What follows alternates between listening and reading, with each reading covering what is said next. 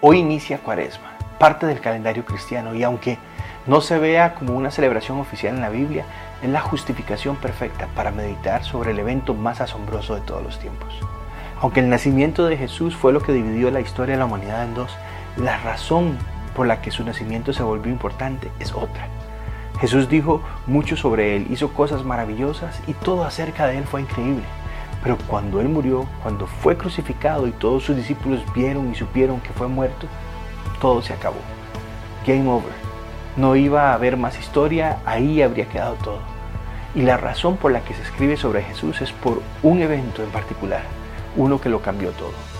La historia nos dice que los seguidores de Jesús fueron al lugar donde estaba muerto y lo bajaron y lo pusieron en una tumba y se prepararon para embalsamar su cuerpo.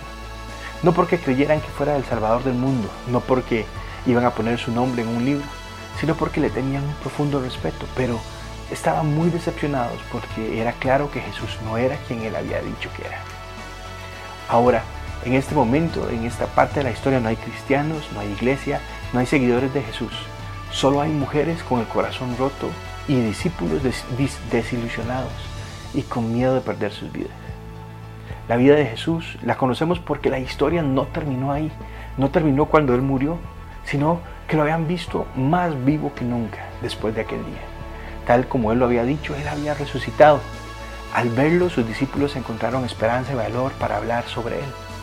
Y fueron perseguidos, arrestados, torturados y asesinados por compartir el mensaje que ahora era vida en cada uno de ellos al ver a Jesús vivo.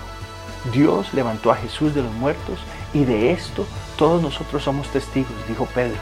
Ahora te digo, las implicaciones de este evento son increíblemente beneficiosas para ti y para mí, en esta vida y en la vida por venir.